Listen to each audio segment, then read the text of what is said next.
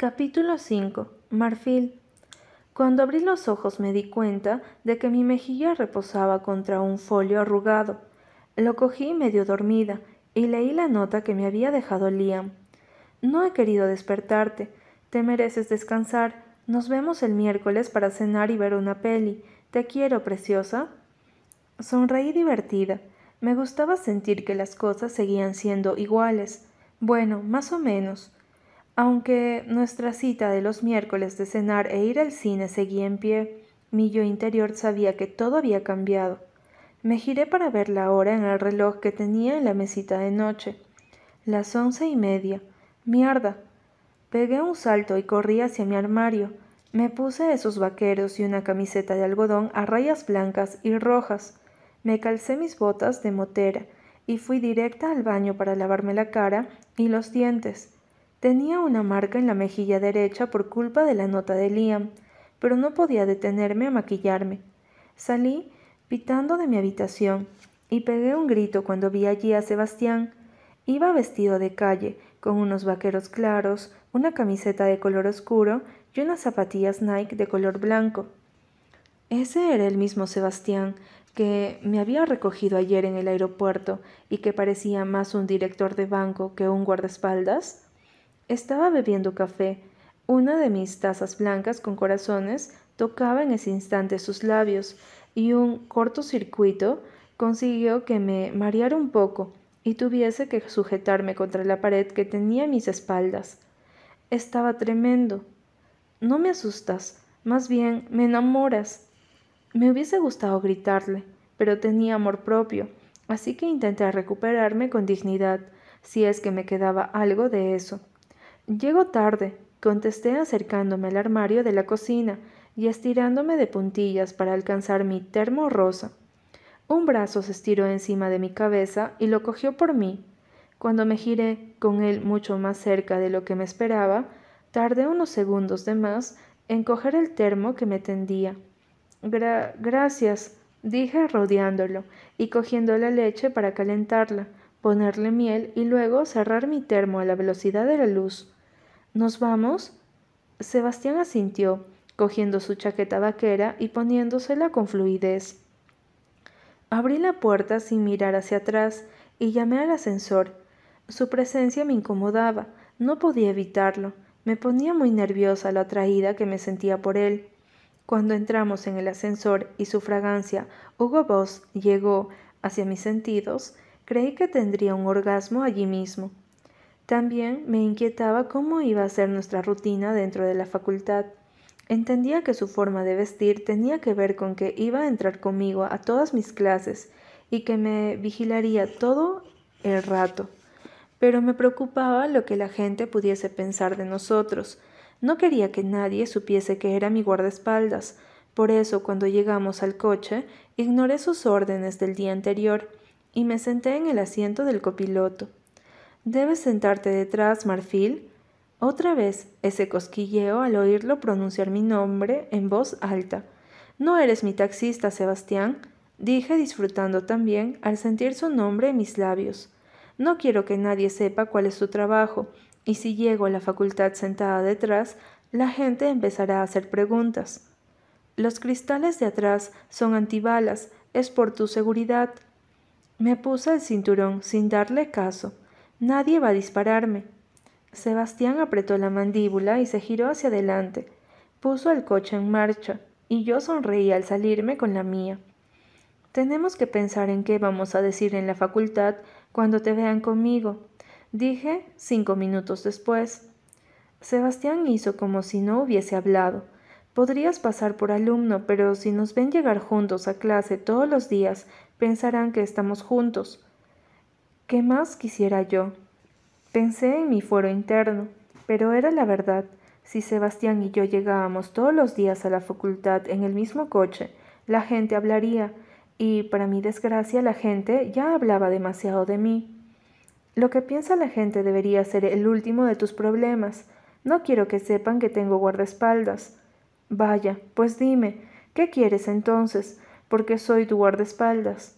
Miré su perfil, molesta por su tono condescendiente. Para aquí, dije al llegar al aparcamiento del campus. Estábamos más lejos de la entrada de la facultad. Justamente por eso, nunca nadie dejaba el coche ahí, pero no quería que nos vieran. Sebastián me miró un segundo antes de hacer lo que le pedía. Saqué la libreta de mi mochila y arranqué dos hojas. Ahí tienes los horarios de mis clases y el mapa del campus. No me hables dentro de la facultad. Mantén una distancia segura, pero sin levantar sospechas. Nos vemos aquí después de comer. Me bajé del coche sin esperar respuesta. O empezaba a controlar la situación, o Sebastián Moore iba a tener una idea equivocada de mi personalidad. Yo no dejaba que nadie me mangoneara.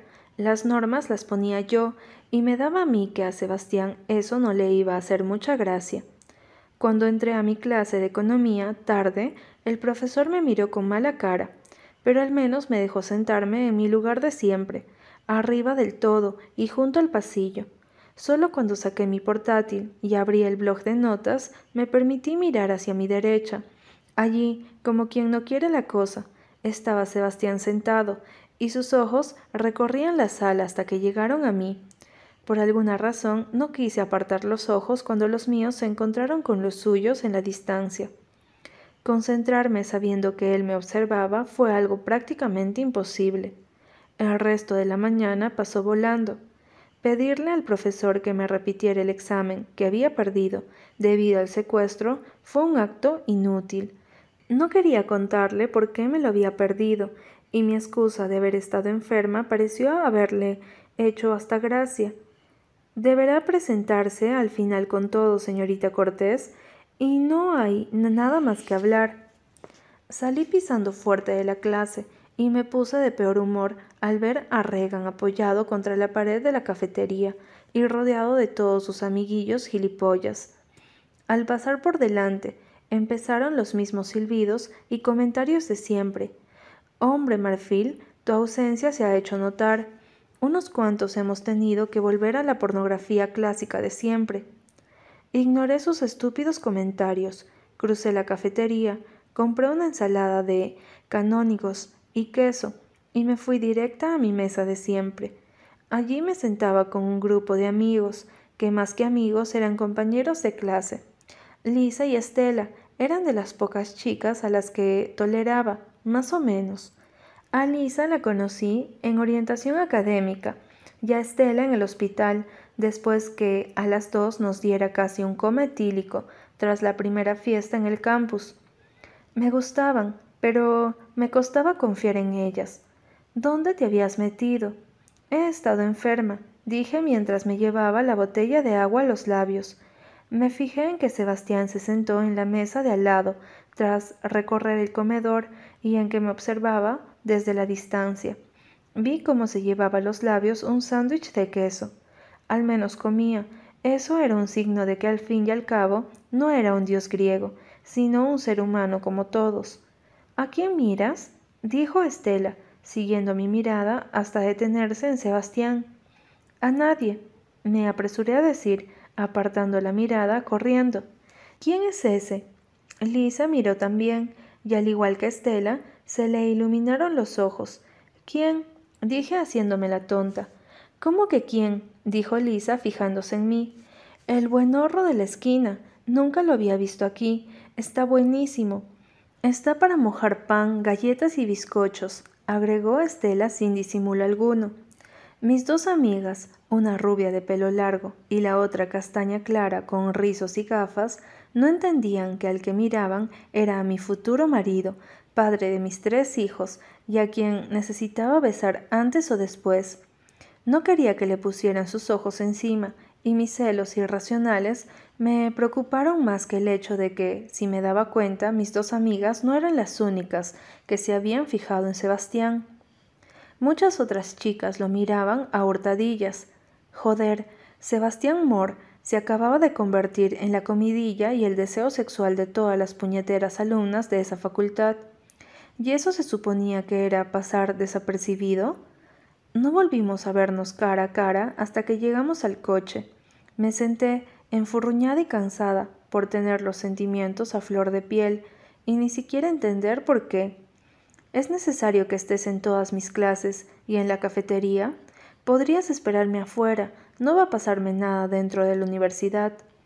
Mi trabajo es protegerte las 24 horas del día, Marfil. Me fijé en cómo conducía el coche y metía las marchas. No estaba acostumbrada a esa indiferencia en los hombres. Sebastián parecía inmune a mi presencia, y la suya a mí me volvía loca. No volvimos a cruzar ninguna palabra, pero en mi cabeza empezaba a formarse un plan que, de llevarse a cabo, solo iba a causarme problemas. En casa él se fue a su salón y yo me metí en mi cuarto con solo un objetivo en mente. Tampoco es que me estuviese desviando mucho de mi rutina diaria, pero sí era verdad que me detuve unos minutos de más a la hora de elegir mi vestimenta. Finalmente me decanté por un maillot preferido, negro con encaje en la espalda y una falda del mismo color. Me puse las medias, los calentadores y mi chaquetilla rosa. Cuando llamé a la puerta de su salón, me indicó que pasara, como si se tratara de una broma pesada y el destino quisiese pagarme con la misma moneda.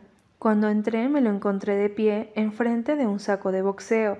Se había cambiado, llevaba unas mallas de deporte y una camiseta de tirantes blanca que dejaba al descubierto sus brazos musculados. En vez de llevar guantes de boxeo, simplemente tenía los nudillos cubiertos por una venda blanca. Mis ojos se detuvieron con curiosidad en sus tatuajes. Quería tiempo para poder contemplarlos. Quería preguntarle por cada uno de ellos. Al verme entrar, detuvo el saco, que debió de colgarlo el día anterior sobre el techo, y se quedó mirando sin decir absolutamente nada. Para gratificación mía, sus ojos no pudieron evitar bajar por mis piernas y luego subir a mi cara. No solía mostrarme así ante los hombres, mejor ni les explico por qué, pero me sentí una reina cuando supe que, aunque Sebastián Moore fuera alguien de otro planeta, en el fondo algo en mí producía en él algún tipo de respuesta.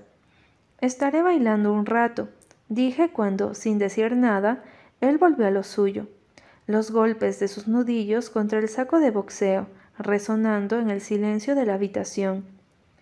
No me dijo nada, no volvió a mirarme, y mi frustración volvió a aparecer ipso facto. Dentro de mi estudio de baile, intenté olvidar quién estaba fuera. De nada serviría seguir dándole vueltas a aquello. Sebastián estaba aquí para protegerme, nada más. Puse la música, en concreto, el vals de la suite Masquerade, compuesto por Aram Khachaturian, un compositor soviético que me acompañaba en días como aquel, días en que necesitaba olvidarme del mundo y dejarme llevar por lo único que me apasionaba de verdad. Si bien estuve calentando apenas veinte minutos, mis estiramientos en la barra sirvieron de poco para conseguir que mi cuerpo se sintiese del todo preparado para empezar a bailar. No me importó. Empecé a moverme por la pequeña sala, las puntas de mis dedos gordos totalmente en perpendicular al suelo, mis piruetas casi perfectas, el arabesque conseguido casi a la perfección. ¿Cómo echaba de menos bailar con alguien, saltar y elevarme en brazos de mi compañero? y fundirme con la música como siempre deseé hacer frente a un público que valorara mi esfuerzo y mi dedicación. Según me habían contado, mi madre había sido una primera bailarina, perteneciente a la compañía de ballet del teatro Bolshoi, en Moscú. El Bolshoi era una de las mejores compañías del mundo, si no la mejor, que mi madre hubiese pertenecido a ese mundo y además hubiese sido su estrella me producía una sensación de orgullo infinito. El ballet era algo que compartíamos las dos, que había heredado de ella y que nadie, ni mi padre, ni mi tío, podían quitarme a pesar de sus intentos. Amaba bailar y siempre lo haría. La cuestión era llegar a tener el valor de enfrentarme a aquellos que querían hacer que dejase atrás mi mayor pasión. Exhausta, me dejé caer al suelo y descansé allí durante un rato con la respiración acelerada, hasta que mi móvil empezó a sonar con urgencia. Me incorporé y lo cogí aliviada al ver que se trataba de Gabriela. Apagué la música y me centré en una de las personas que más quería en este mundo. ¿Te secuestraron, Marfil? gritó después de que le explicara el motivo de mi mensaje de anoche. No te preocupes, papá se está haciendo cargo, pero por favor, no salgas del colegio. Podrían intentar hacer lo mismo contigo, aunque estoy segura de que allí en Londres estarás a salvo. Quiero verte, dijo, y ya la veía haciendo la maleta y rogándole a nuestro padre que la dejase ausentarse unos días de la escuela. Estoy bien, Gap, de verdad. Me han puesto un guardaespaldas. Se hizo un silencio momentáneo al otro lado de la línea. ¿Tú con guardaespaldas? Pobre hombre. Me reí al ver que se relajaba y era capaz de gastar bromas. Pero, de verdad, me gustaría verte. ¿No puedes hablar con papá? Aunque sea un fin de semana. Hace mucho que no nos vemos, Mar. Lo sé, aunque ahora no es una buena idea que regreses. Allí estás más segura, al menos hasta que sepamos quién estaba detrás del secuestro. Mi hermana se puso bastante terca, y aunque en eso nos parecíamos, finalmente entendió que no era el momento idóneo de incordiar a nuestro padre ni de pedirle favores. No pudimos hablar mucho más, el tope del código eran quince minutos, así que nos despedimos y prometimos volver a hablar pronto, aunque Gabriela parecía preocupada al teléfono. Yo me sentí más tranquila sabiendo que iba a hacerme caso y que iba a poner fin a sus escapaditas del internado. Al salir de mi estudio, me encontré con que la habitación donde Sebastián había estado haciendo ejercicios estaba vacía. En cambio, cuando entré en mi salón, me lo encontré allí, delante de los fogones, cocinando algo que olía demasiado bien como para estar ocurriendo en mi cocina. Ya no llevaba las mallas ni la camisa de tirantes, sino que iba vestido con un pantalón de chandal y una camisa negra básica. Su pelo estaba húmedo. ¿Qué preparas? Pregunté acercándome a él y aspirando el aroma que desprendía la olla donde repiqueteaban las verduritas, mientras llenaban mi casa de un olor demasiado hogareño como para ser real. Revuelto de setas con verduras y gambas. ¿Podría ser que me invitase a comer algo de eso tan rico que parecía cocinar? ¿O se serviría un plato, se lo llevaría a su cuarto y yo me fastidiaría pidiendo fideos rancios al chino de la esquina? Te dejaré un plato si quieres. Ah, bueno, educado sí era, al parecer. Me encantaría, gracias. Me fui a mi cuarto, no solo porque necesitase ducharme, sino porque no soportaba su cercanía ni su frialdad. Cuando me duché, me puse el pijama y volví a salir de mi habitación. Me encontré la salita vacía otra vez. En la mesa un cuenco con un revuelto, un vaso y dos cubiertos muy bien alineados, me esperaban para poder cenar sola. El jueves por la tarde decidí salir a correr y así se lo comuniqué a Sebastián. Como todo lo que yo parecía hacer no le hizo mucha gracia, y menos cuando me dirigí con él detrás hacia Central Park. No sabía por qué, pero necesitaba pasar por el lugar donde había ocurrido el secuestro. Que hubiesen convertido mi lugar preferido de Nueva York en algo a lo que temer me enfurecía, y más me enfurecía que apenas hubiese podido defenderme. Mis oportunidades ante una situación adversa como aquella habían sido nulas, y todo ello por falta de preparación. Cuando alcanzamos la fuente, casi a la misma hora en que me llevaron a la fuerza, me detuve y me fijé en lo que rodeaba aquel lugar. Si te parabas a fijarte, era el lugar idóneo para hacer algo como aquello. Unas piedras impedían que quien estuviese paseando por ahí cerca pudiese llegar a ver nada, y debido a los árboles que rodeaban la fuente, secuestrarme supuso algo tan fácil como contar hasta tres. Me fijé en que un poco más allá la carretera que rodeaba el parque dejaba al descubierto una puerta de hierro forjado. Me acerqué hasta allí, adentrándome entre los árboles hasta que una mano me rodeó el brazo y me detuvo. Marfil, Deja de desafiar a la suerte. Sebastián parecía más molesto que nervioso. Sabía perfectamente que, si corriese algún peligro, ni siquiera me hubiese dejado llegar hasta allí. No, sus razones eran distintas, y aunque me intrigaba saber qué era lo que de verdad le preocupaba, me interesaba más averiguar cómo habían conseguido llevárseme de allí sin que nadie se percatase de nada. Limítate a hacer tu trabajo. Para eso estás aquí. El tono me salió más frío de lo que esperaba. Tampoco le di mucha importancia. Él era frío conmigo todo el tiempo. Me solté de su agarre y me adentré en el bosquecillo para alcanzar la verja y la puerta. Está cerrada, dije más para mí que para él. Cogí el candado entre mis dedos. Una cadena de hierro rodeaba la cerradura, y unos metros más allá los coches paseaban a velocidad moderada por la carretera que circundaba el parque. Quienquiera que lo hiciera debió de tener acceso a esta llave. Eso no lo sabes. También pudieron romper la cerradura, me rebatió. La cadena y el candado estaban oxidados. Si lo hubiesen roto, la de repuesto sería una cadena nueva y no una que parece llevar aquí años.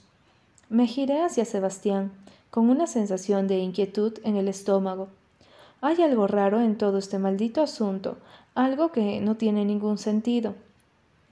Sebastián apenas pestañó. ¿Recuerdas algo de esos días? Negué con la cabeza. Supongo que si lo viera, podría llegar a identificarlo. Sueño con una persona todas las noches, me persigue y tengo la esperanza de que tarde o temprano, quien quiera que lo hizo, termine entre rejas. Me alejé de aquella puerta e inicié la carrera para regresar a casa. No tenía ganas de hablar de ese día ni de esas personas, y mucho menos de mis sueños con alguien que al fin y al cabo también era desconocido. Sin saber por qué, de repente ansiaba encontrarme rodeada de las paredes de mi apartamento. Era rápida, y cuando le puse velocidad a mi carrera, se me olvidó por completo quién iba detrás de mí. Cuando alcancé el portal de mi casa me di cuenta de que Sebastián no estaba. Mi corazón se aceleró sin remedio, y miré a ambos lados, asegurándome de que estaba sola. Alguien me observaba, lo sentía.